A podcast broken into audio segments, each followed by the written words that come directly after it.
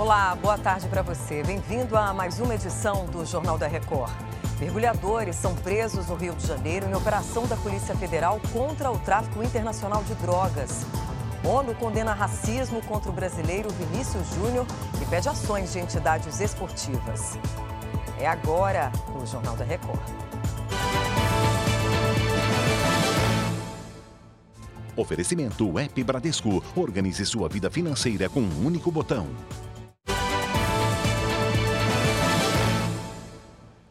A Polícia Federal prendeu dois mergulhadores em uma operação contra o tráfico internacional de drogas no Rio de Janeiro. Outros dois estão sendo procurados. Eles são suspeitos de esconder cocaína em navios que iam para a Europa. A repórter Aline Pacheco traz os detalhes. Boa tarde. Olá, boa tarde. 50 policiais cumpriram os mandados de prisão e busca e apreensão aqui na capital e nas cidades de Magé e Niterói. Os principais alvos são quatro mergulhadores que, segundo as investigações, são responsáveis por ocultar a droga nos cascos dos navios. Eles são ligados a uma facção criminosa que exporta cocaína clandestinamente para a Europa. Para ter acesso às embarcações, os criminosos contavam com o apoio de funcionários contratados do Porto do Rio de Janeiro que apresentavam as rotas dos navios atracados. Eles também estão sendo investigados. Do Rio de Janeiro, Aline Pacheco. Obrigada, Aline. Ainda no Rio, um morador de uma comunidade morreu em outra operação policial, desta vez nos complexos da Penha e do Alemão. Outras duas pessoas ficaram feridas e seguem internadas. O intenso tiroteio começou na madrugada. Barricadas foram colocadas nas ruas para dificultar a passagem dos policiais. A ação teve como objetivo prender criminosos de outros estados que estariam escondidos nas comunidades do Rio. Por causa do confronto, as aulas foram suspensas em mais de 30 escolas da região.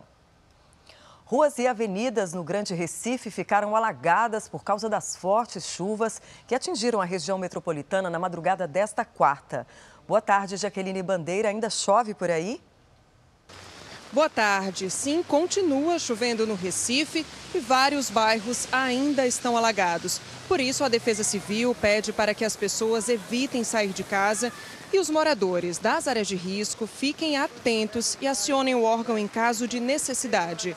As aulas foram suspensas hoje nas escolas municipais de sete cidades pernambucanas e na Universidade Católica de Pernambuco. Os tribunais de Justiça do Estado, regionais do trabalho e eleitoral também suspenderam as atividades presenciais. O alerta de chuvas na região foi mantido para todo o dia de hoje. Do Recife, Jaqueline Bandeira. Obrigada, Jaqueline. O alto comissário da ONU condenou os ataques racistas sofridos pelo jogador brasileiro Vini Júnior durante a partida entre Real Madrid e Valência no último domingo.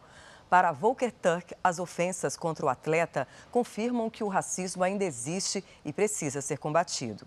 Ele também ressaltou a necessidade de envolvimento das entidades esportivas e dos governos.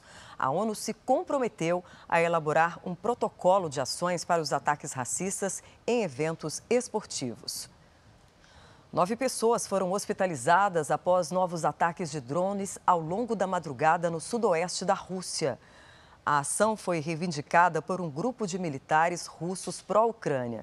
Imagens divulgadas hoje mostram a ação de soldados ucranianos na cidade de Bakhmut, considerada um dos territórios mais disputados desde o início da guerra. O governo ucraniano nega que aliados de Moscou tenham assumido o poder na região. A Receita Federal liberou hoje a consulta ao primeiro lote de restituição do Imposto de Renda 2023. Ótima notícia, não é, Rafael Ferraz? Boa tarde. Exatamente, Patrícia. Nesse primeiro lote, considerado o maior da história, vão ser contemplados mais de 4 milhões de contribuintes considerados prioritários, assim como os idosos com mais de 80 anos, pessoas com deficiência e quem fez a declaração pré-preenchida. Serão pagos 7 bilhões e meio de reais no próximo dia 31. E enquanto tem gente recebendo a restituição, muito se quer entregaram a declaração. Pelo menos 10 milhões ainda não acertaram as contas com o fisco. Esse prazo também termina dia 31 de maio. De São Paulo, Rafael Ferraz. Obrigada, Rafael. E chega ao fim essa edição. Mais informações no r7.com e nas redes sociais do Jornal da Record.